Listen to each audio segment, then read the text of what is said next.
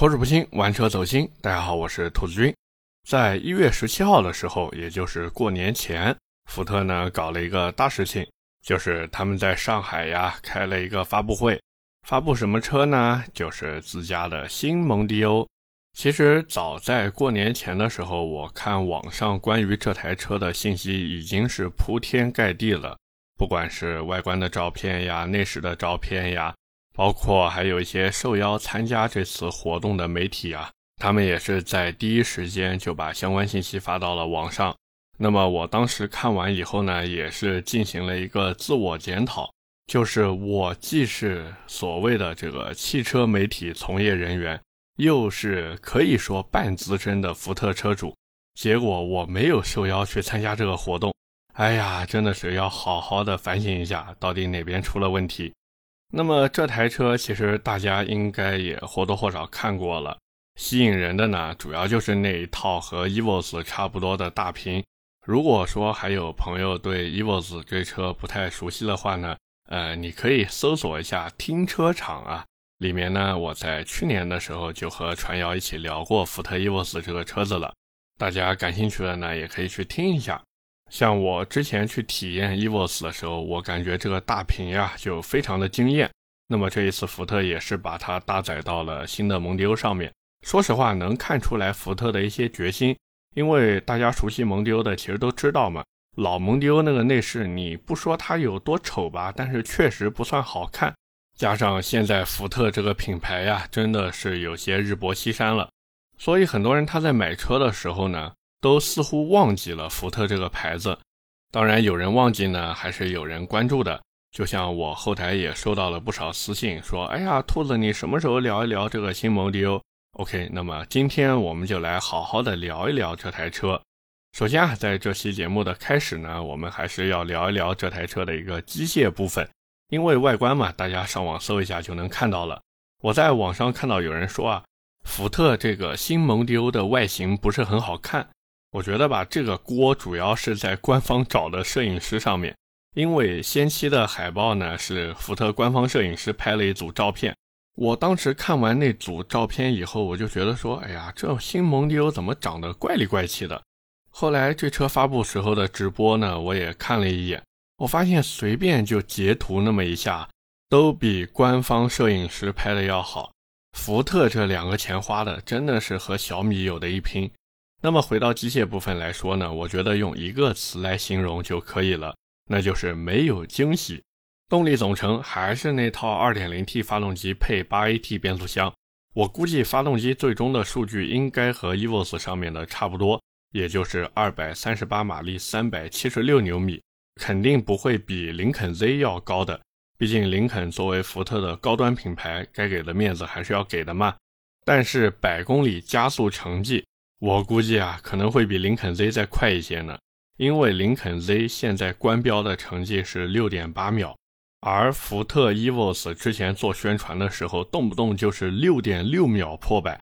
那现在这蒙迪欧本身底盘就比 EVOS 要低，怎么说不得来个六点五秒破百嘛，对不对？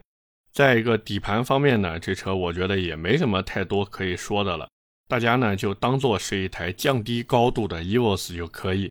所以后期的驾控感受呀，我估摸着应该和 EVOS 差不多，就是重心再低一些，然后开起来再舒服一些，没了。所以这台新蒙迪欧的三大件真的没什么好聊的。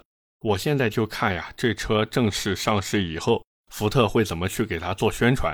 毕竟人家一般都是高端车跑得比低端车要快，结果福特是跟人家反着来，真的有点看不懂。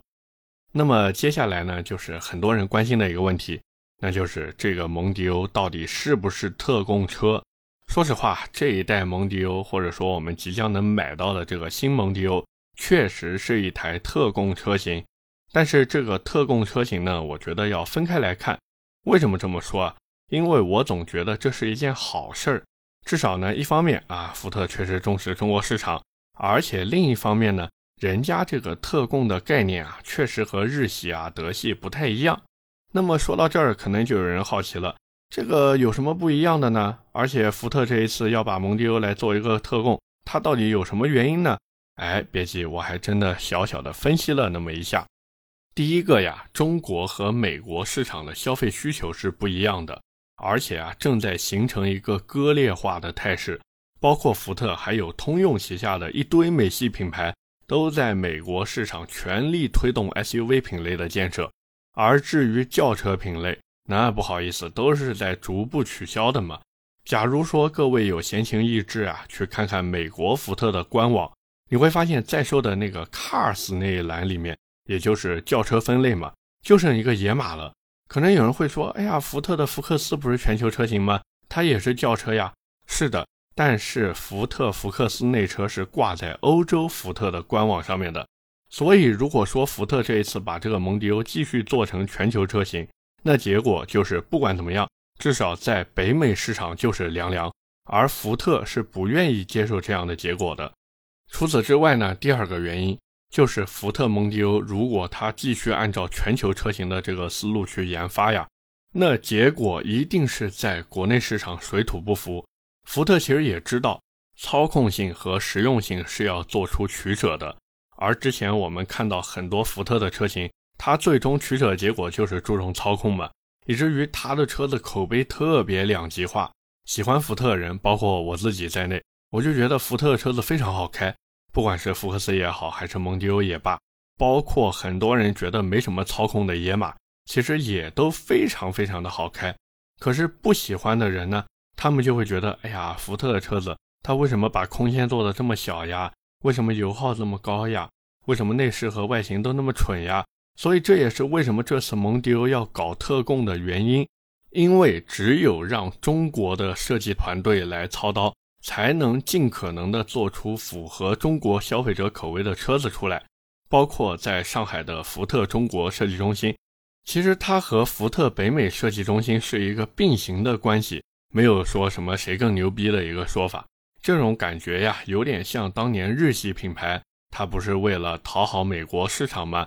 然后呢，就在美国设立研发中心一个样子。所以最后呢，日系品牌里面就诞生了英菲尼迪呀、讴歌呀、雷克萨斯呀这些。那么下一个问题就来了，就是现在这个蒙迪欧，我刚才也说了，它是由上海的那个福特中国设计中心操刀的嘛？那这台蒙迪欧它真的能符合中国消费者的口味吗？我觉得这事儿呀挺难说，因为啊现在有一个核心点，就是现在的这个蒙迪欧非常的不福特。或者说没有了之前福特这种美系车的味道在里面。相反呀，我总觉得这台车更像是一个国产车。你能在这台车上看到很多很多国产车的元素，像什么大屏、真皮，还有那个什么智能车机系统，这一点都不美系。各位，美系轿车的灵魂是什么？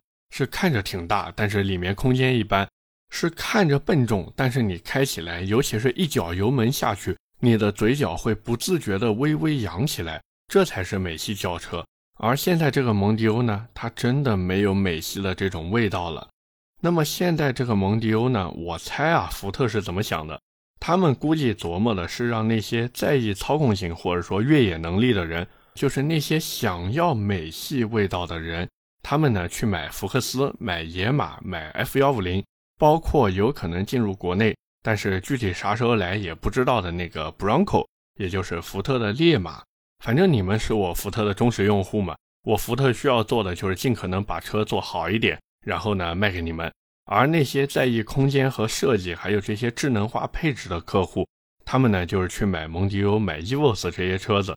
福特呢，他也不管这些人呀是不是会逐渐的尿不到同一个夜壶里面去。他福特考虑的呢，就是你们都只要来买我福特的车子就行了。要我说，这叫什么呀？这叫自我陶醉。我们且不说市场上面对吧，有大把的同级车型可以选择。那你说，作为消费者，他有什么义务只来选择你福特呢？没有呀。更何况，就算人家来选择你福特了，人家图什么？你现在 EVOS 的价格都还坚挺在这边，一点优惠都没有。你觉得人家凭啥来买呢？买车又不是饭圈搞活动啊，为了自家的爱豆冲呀，对不对？买车是权衡利弊之后的抉择，尤其是像蒙迪欧这种家用车，人家又不是除了你没得选。更何况，大多数在这个价位买家用车的人，他考虑的是什么？我们说的直白一点，他考虑的就是钱，不管是油耗、保养、维修、保值率等等等等，这一切的一切，归根结底都是钱，也就是 money，对不对？福特那作为美系车，本身它在这一点上的竞争力就不强。你说你动力好，人家说高速限速一百二，城区堵车跑不动。你说你操控好，底盘稳。人家说我就是带个布拖个人，我需要操控干嘛呢？你说那你福特还有什么说的？没得说呀。所以福特呢，好像也是认识到这一点了。这也是为什么现在新蒙迪欧它的竞争力啊，并不是像以前一样聚焦于这个动力啊、操控呀这些东西，而是聚焦于外观和空间。首先啊，我们就能看到它的这个外观完全就是有那种电气化的味道在里面，就像之前我总觉得呀。哪怕说给福特那个 Evos 换一个名字，叫成 Master Mark E，其实也没什么违和感。那这个蒙迪欧其实也是一样，反正就是让你觉得很新，让你一眼看过去呀，觉得和之前福特的传统燃油车不一样。那么这样一来呢，就能尽可能的吸引那些年轻消费者的一个目光嘛。那当然，福特的这些中国团队其实也都知道，光有好看的皮囊是不够的。因为好看的皮囊只能吸引年轻人，不能让年轻人背后的金主们给掏钱。这个金主是谁呀？其实就是自己的爸爸妈妈嘛。因为我们其实都知道，现在很多年轻人买车，他很难说自己去掏钱买一台车，很多都是家里面父母掏钱嘛。不管是给自己儿子买一台车啊，方便他去找媳妇儿，还是说自己家的女儿要嫁人了，然后呢给姑爷他们家赔一台车。反正不管怎么说，都是自家父母去掏钱。那想要让他们觉得这车还不错，怎么办？空间一定要做得够大。所以这也是福特这一次给蒙迪欧的另一个我们说重点吧，就是一个电气化的空间。可能有人会说，这个电气化的空间是什么意思？简单来说呢，就是悬挂短，轴距长，然后促使着这个车子的空间更大。不过我总觉得啊。要不是凯迪拉克为了所谓的无后驱不豪华，那个 CT5 的内部空间不会输给它的。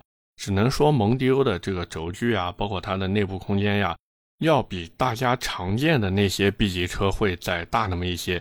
比如什么迈腾、雅阁、凯美瑞这些。假如说你拿这个车子跟别克的那个君越去比，那我觉得也就是大差不差的一个水平。我估计福特是怎么想的呢？他想的是靠这个大空间啊，去吸引那些本来想买日系或者德系 B 级车的客户，让他们在对比一圈之后呢，再坐到蒙迪欧里面的时候，就会情不自禁地发出那句大家都很熟悉的两个字，简写呢就是 W 和 C 啊，大家都懂的。就像很多人对比一圈 SUV，然后坐进本田冠道里面那样，这就是福特想要达到的一个效果。可是我刚才也说了。福特这一波操作是什么呀？是自我陶醉。福特千算万算，他忘算了一点，就是人家估计都不会去你福特的 4S 店里面体验这台车。我们都知道，福特它的品牌力持续下滑，已经不是一天两天的事情了。这个里面的因素呢，确实有很多，比如说产品确实不行，就像之前蒙迪欧老是被人吐槽叫什么叫萌臭臭，还有翼虎的断轴事件。反正各种各样的事儿全都出现在了福特的身上，当然还有人说呢，这叫什么呢？叫百年福特毁于长安。但是你说这个造车工艺吧，确实长安代工呢有那么一点点拉垮。可是营销渠道这些东西都是你福特中国自己把控的哦，那结果也是显而易见的嘛。福特中国并没有把这个营销呀、渠道呀这方面给管控好。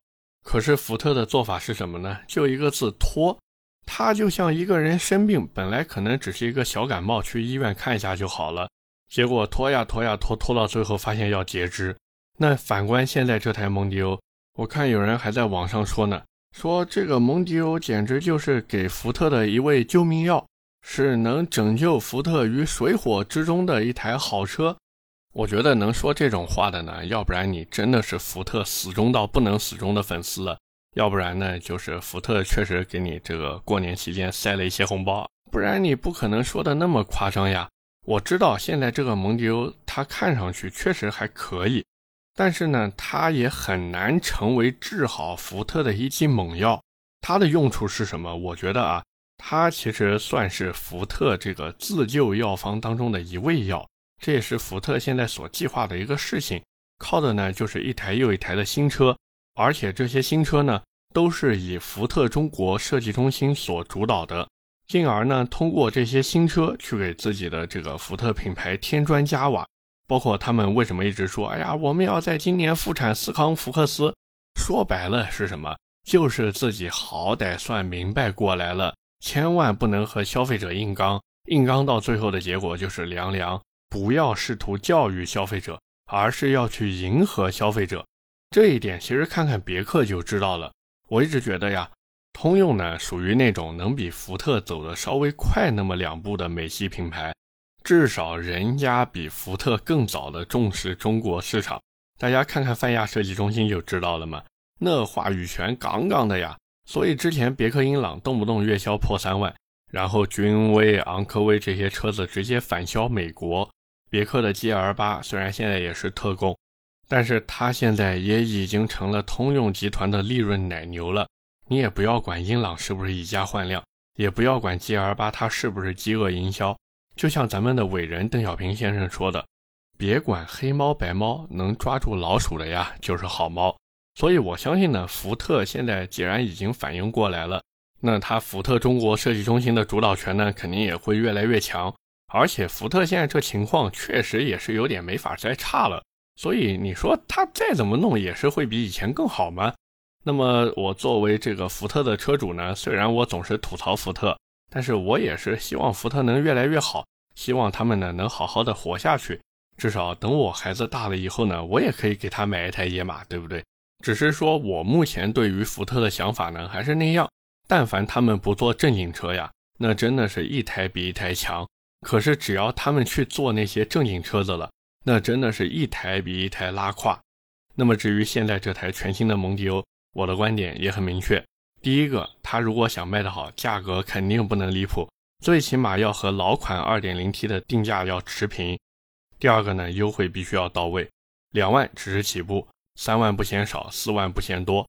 第三个呢，配置不能坑爹，最起码你不能像之前的法系车那样吧，顶配以下都是盖板，对不对？法系车现在都不玩这一出了。第四个呢，如果说福特胆子够大的话。我觉得福特中国设计中心完全有能力去做一个列装版或者旅行版的蒙迪欧出来。当然，这个列装版或者旅行版千万不要像福克斯列装版那样弄一个丑到哭的轮眉了，千万不要有轮眉。再一个呢，给它配上四驱系统，也不需要全时四驱，就弄一个锐际同款的适时四驱就可以。完事儿全台弄一套二四五四零十九的车身姿态，再做的低一点，好看一点。该配四活塞刹车就给配上，该把这个发动机的数值再往上调就赶紧调，对不对？我连名字都帮你们想好了，就叫蒙迪欧猎装 ST Line 版本。你们甚至都可以再搞一个什么限量供应，对不对？玩一出饥饿营销，比如每年限量个两百台、三百台，你也不要管能不能卖出去，这玩意儿就是吸引人家的活广告呀，对不对？你这车要是真的能出来，我相信，不管是短视频平台还是各种，对吧？汽车自媒体都会争相过来给你做自来水，因为你这车是真的有话题性。当然呀，现在这个蒙迪欧呢，我觉得归根结底就那一个词吧，价格。如果想卖得好，或者说大家可以去买，还是要看最后它的价格不能离谱。如果说蒙迪欧还是和现在的 EVOS 那样扭扭捏捏的卖车，那我觉得各位还不如去看看别克呢。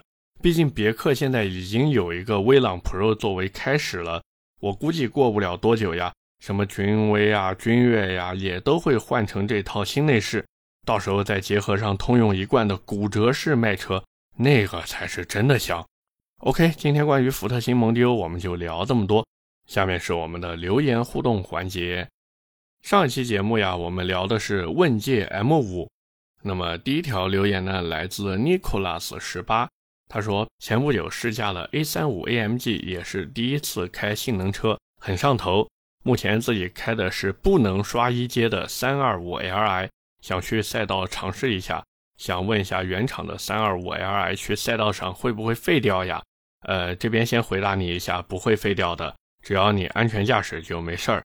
他又问说：“这种普通家用车去赛道体验靠谱吗？”其实是靠谱的，因为以大多数普通人的技术来看啊，想要把这个原厂车在赛道上推到极限还是挺难的。他说是先慢慢磨练技术，等到驾驶技术娴熟一些再考虑升级，可以吗？还是建议先做适当的强化，再尝试下赛道。这个东西呢，我觉得吧，如果你想要做适当的强化呢。可以针对行走系统进行一个升级，也就是圈胎、刹车和避震器，包括还有宝马减配掉的那个后防倾杆以及机舱里面的顶坝。我觉得这些呢都是可以先小小的那么优化升级一下的，这样你下赛道开的时候呢信心会更足一点。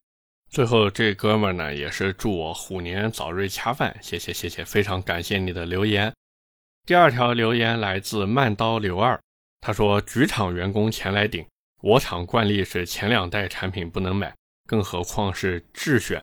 他在这个智选当中呀，还加了两个汉语拼音，一个呢是障，一个是知，那连起来就是智障之选。那么华为的产品，我说实话，我一直都没有用过。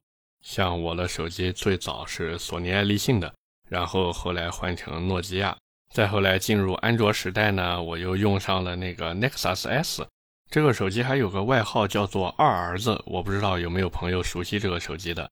那么再往后呢，就是开始一直用苹果了，包括像我的电脑也是的，我的笔记本电脑最早买的是一台戴尔的 XPS，然后后来又换成了地球人的 T5，包括我的 Pad 也是用的苹果的，耳机也是苹果那个 AirPods。包括之前如果听过停车场节目的朋友也都知道，我还有一个 B 测啊，被传谣嘲笑了好久。其实我觉得 B 侧真的挺好的呀，谁能拒绝花一千多块钱买一条可以听歌的项链呢？对不对？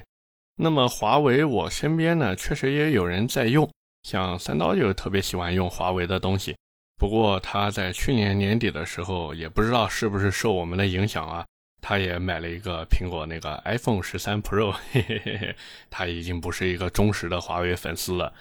最后一条留言来自明灵利物浦，他说赛利斯在金蝉脱壳之前，还请了号称绝不充值的某个数字车评人，这个数字车评人我就不念了啊，大家看评论区就知道了。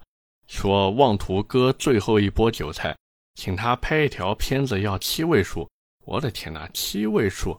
个十百千万十万百万，我去这么多钱！他说这样算下来，赛利斯的公关经费至少上亿，均摊在这八千多台上，每台将近两万。这两万不管是用在产品还是服务上面，怎么不是对消费者的回馈？这些消费者可是拿着血汗钱在支持你，让我拿你当真爱，你却拿我当韭菜，嚯，好押韵啊！他说真想反问这些用爱国情怀绑架消费者的人。你们自己有真正的爱国情怀吗？难道热爱祖国同胞不是爱国情怀吗？难道你们的产品不是祖国工业形象的反应吗？我觉得这个哥们儿说的就特别好。其实作为一个汽车媒体或者说所谓的车评人吧，我也不知道我自己算不算车评人啊。我是真的希望我们国家的汽车工业能够不断的往上去走，而不是说像现在有的车厂那样，对不对？弄一个垃圾过来，然后通过宣传呀、营销呀，甚至是洗脑，然后呢，让消费者进行一个站队，还有购买。我觉得这样真的特别特别不好。但是怎么说呢？总归会有那么一些人，他为了挣钱，然后不管不顾的嘛。所以我觉得这也是车评人存在的一个职责或者说意义吧，就是通过自己的一个专业知识，去帮大家筛选和甄别哪台车比较好，哪台车不太行。我觉得这才是车评人应该干的事情，而不是说每天为了流量，然后去搞剧情，搞一些吸引眼球的东西。反正说到底，我觉得还是那句话吧，人各有志，对不对？OK，那么以上就是我们今天节目的全部内容了，也是感谢大家的收听和陪伴。我的节目会在每周二和每周四的凌晨更新，点赞、评论、转发是对我最大的支持。各位如果还有什么想听的车，也欢迎在节目下方评论区留言，我们下期接着聊。拜拜。